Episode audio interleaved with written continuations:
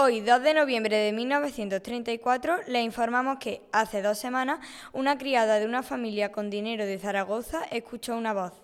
La criada iba a meter la pala en el hornillo y una voz le dijo que me hace daño. La mujer se asustó y empezó a venir policía armada, paramédicos por si había algún demente. Se hartaron de escuchar a una voz que siempre decía lo mismo y no encontrar a nadie o nada. Como remate, llamaron a un exorcista y se intentó comunicar con un espíritu en caso de que lo haya.